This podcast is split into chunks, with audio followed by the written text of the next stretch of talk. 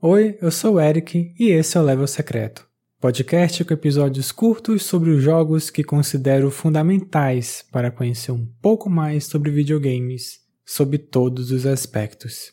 Episódio 86 The Legend of Zelda Majora's Mask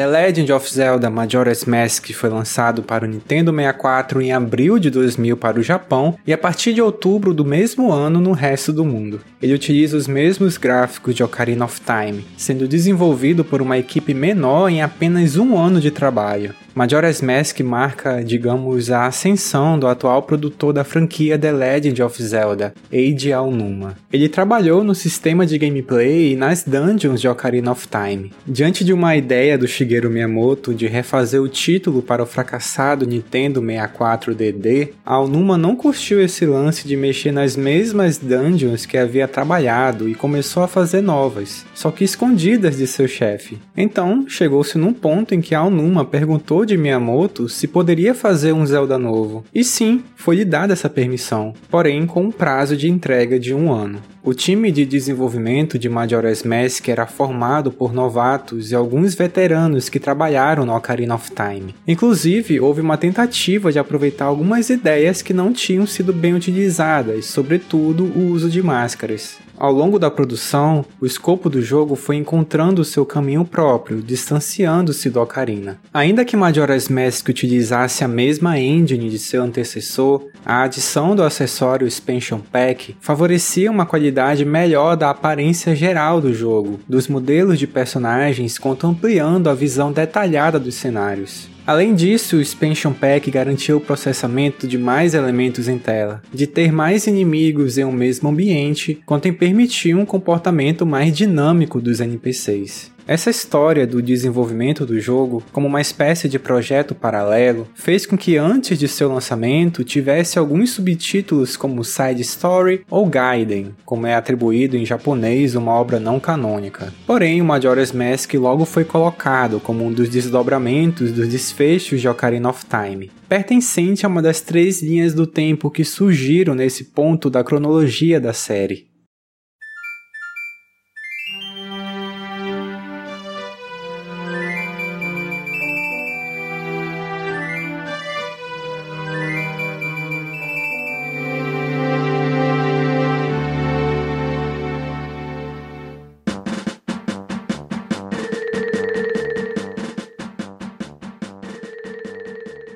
Majora's Mask se passa dois meses depois de seu antecessor. Link criança ainda está na busca de sua fada nave, que havia partido sem muita explicação. Enquanto ele está cavalgando em uma floresta com sua égua Epona, acaba sendo emboscado por um Skull Kid acompanhado de duas fadas. O Link tem sua égua roubada, além da Ocarina of Time, o seu instrumento musical tão fundamental em sua aventura anterior. O jogo inicia com Link seguindo um caminho de perseguição a esses três, mas cai uma armadilha, onde o Skull Kid o amaldiçoa, transformando o nosso protagonista em um Deku, uma raça desse mundo que é frágil e possui o corpo de planta. Quando o Skull Kid foge, ele deixa uma de suas fadas para trás, Tátil, que passa a acompanhar Link pelo resto do jogo. Na única direção possível depois dessa maldição, o jogador vai seguindo um caminho misterioso, o qual chega em uma torre de relógio. Nesse lugar, ele conhece o enigmático vendedor de máscaras, que informa que Skull Kid lhe roubou a máscara de Majora. Ele diz que se Link a recuperar e também ter de volta a Ocarina of Time, conseguiria quebrar a maldição e deixar de ser um Deku. No entanto, isso precisa ser feito em um prazo de 3 dias. Ao sair da torre do relógio, Link se depara com uma cidade,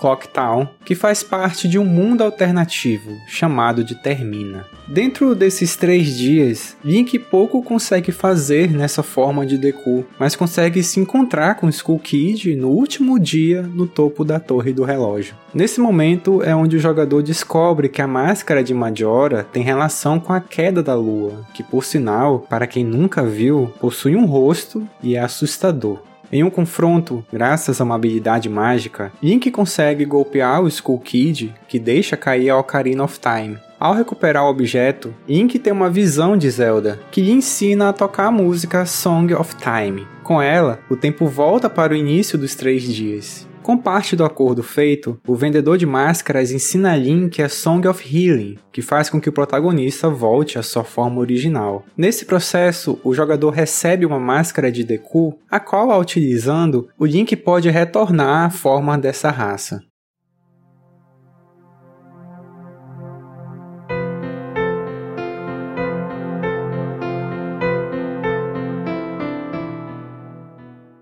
Com a ausência da máscara de Majora, o vendedor fica desesperado, e nesse ponto ele explica o quão maligno é esse artefato, tendo um poder suficiente para causar um apocalipse, que no caso seria a lua caindo do céu. O vendedor pede para que Link continue sua missão de recuperar a máscara de Majora. A única pista que orienta o jogador no restante da jornada são direções para quatro regiões de Termina, que foram mencionadas por Tael, a outra fada, durante o um encontro com Skull Kid no topo da torre. Essas áreas se localizam no entorno da cidade, nos quatro pontos cardeais. Essas regiões estão amaldiçoadas pelo poder da máscara de Majora. Elas se encontram em uma condição não natural, por exemplo, a primeira delas é um pântano que está com suas águas envenenadas. Cada área dessa é lar de uma raça conhecida da franquia e conta com uma dungeon que o jogador, ao concluí-la, resolve uma das etapas do objetivo principal do jogo.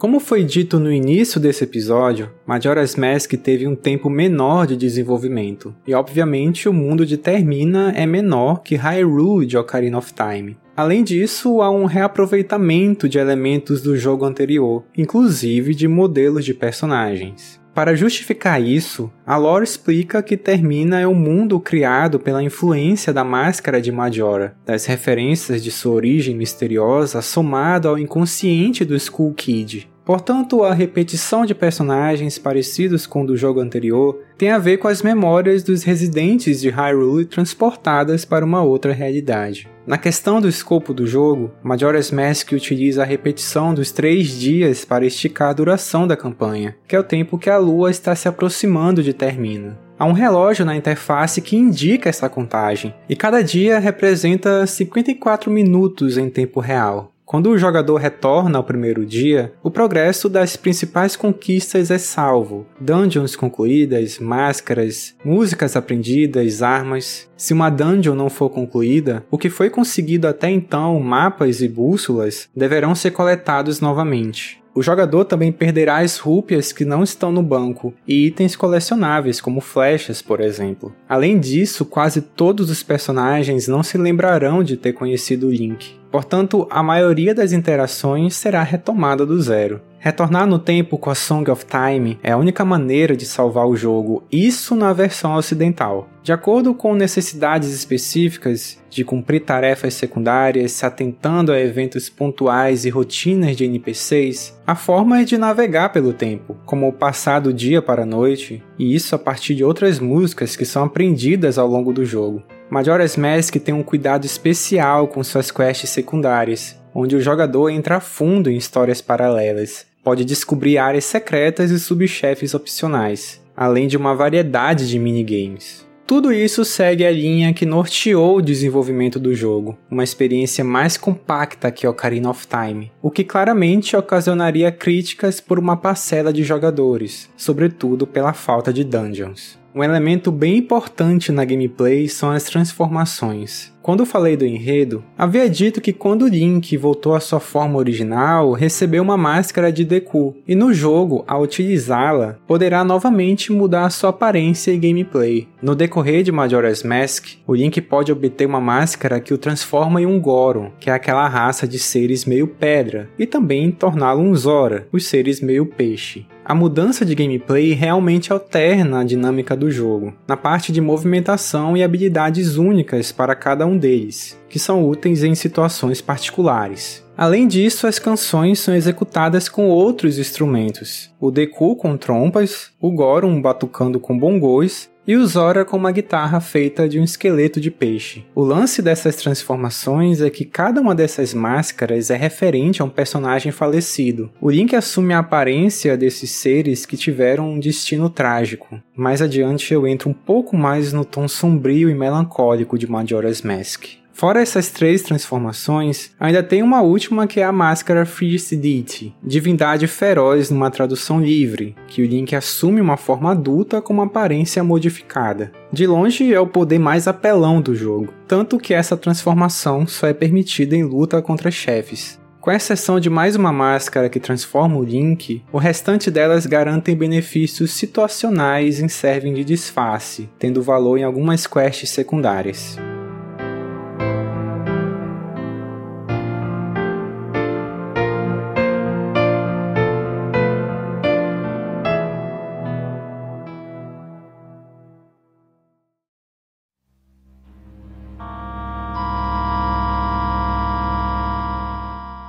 Majora's Mask é um título bem diferente na franquia The Legend of Zelda. Ele possui esse ar meio deslocado, não há elementos comuns da série. A princesa aparece em um momento bem pontual, além disso, temos a ausência completa do vilão Ganon. Majora's Mask é considerado o jogo mais sombrio da franquia. O enredo contém temas mais pesados e maduros comparado a títulos anteriores e posteriores. Primeiro temos uma situação de um apocalipse que vai acontecer em três dias, com a lua prestes a cair do céu. Tanto no decorrer da trama principal, quanto ao investigar melhor as tarefas que envolvem personagens secundários, o jogador se depara com histórias de infortúnio, de perda e abandono. O estado emocional dos habitantes dessa cidade tem relação com o cenário desolador de Termina. Fora isso, temos a parte visual do jogo, como a própria aparência da máscara de Majora e a lua com seu rosto assustador. Como não falar também do bizarro personagem que é o vendedor de máscaras? Até hoje se especula quais são suas reais intenções. A parte sombria se estende à trilha sonora. Um exemplo é a música de Clock Town. Ela é toda felizinha, só que vai se alterando no ciclo de três dias, ganhando uma camada assustadora.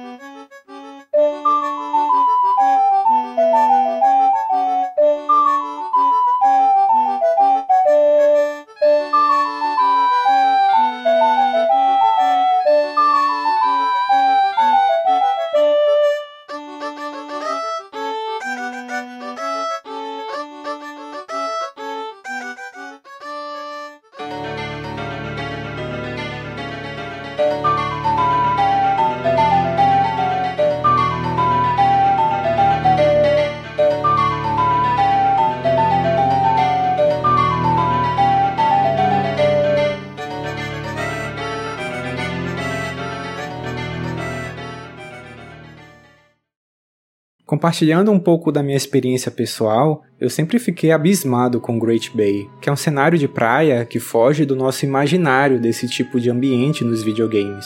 Trata-se de um lugar totalmente desolado com uma música tensa. No horizonte tem um peixe gigante, e quando joguei pela primeira vez, eu jurava que quando fosse mais fundo pro mar, ele viria me comer. Era real esse pavor. Depois eu descobri que esse peixe era a estrutura do templo, que é a dungeon dessa área. Todo esse clima sombrio, algumas coisas que ficam no ar, despertam obviamente uma série de teorias para analisar uma mensagem profunda em Majora's Mask. A principal delas, que está bem presente na internet, é a relação do jogo com a teoria dos cinco estágios de luto: negação, raiva, negociação, depressão e aceitação. Todo o gatilho disso seria a separação de Link de sua fada nave, e nessa realidade alternativa que ele entrou, termina, ele passaria por essas etapas de luto ao perder a personagem. Fora as teorias, é de Majora's Mask que vem a creepypasta mais famosa dos videogames, o Ben Drowned. Uma história de um garoto que conseguiu um cartucho do jogo, só que amaldiçoado por um fantasma. É um material bem elaborado que possui texto e também vídeos, feitos a partir dos arranjos da programação dos elementos do jogo.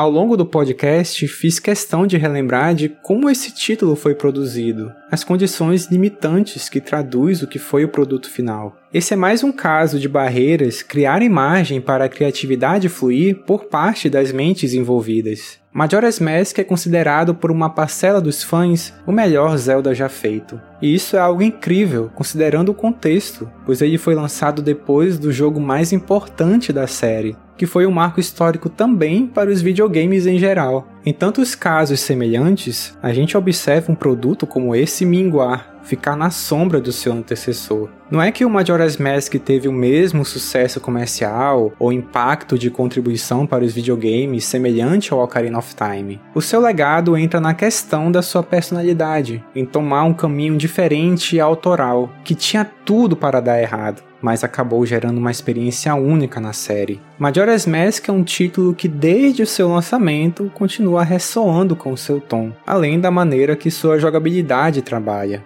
Com isso, é uma obra presente no imaginário dessa franquia tão complexa e brilhante que é The Legend of Zelda.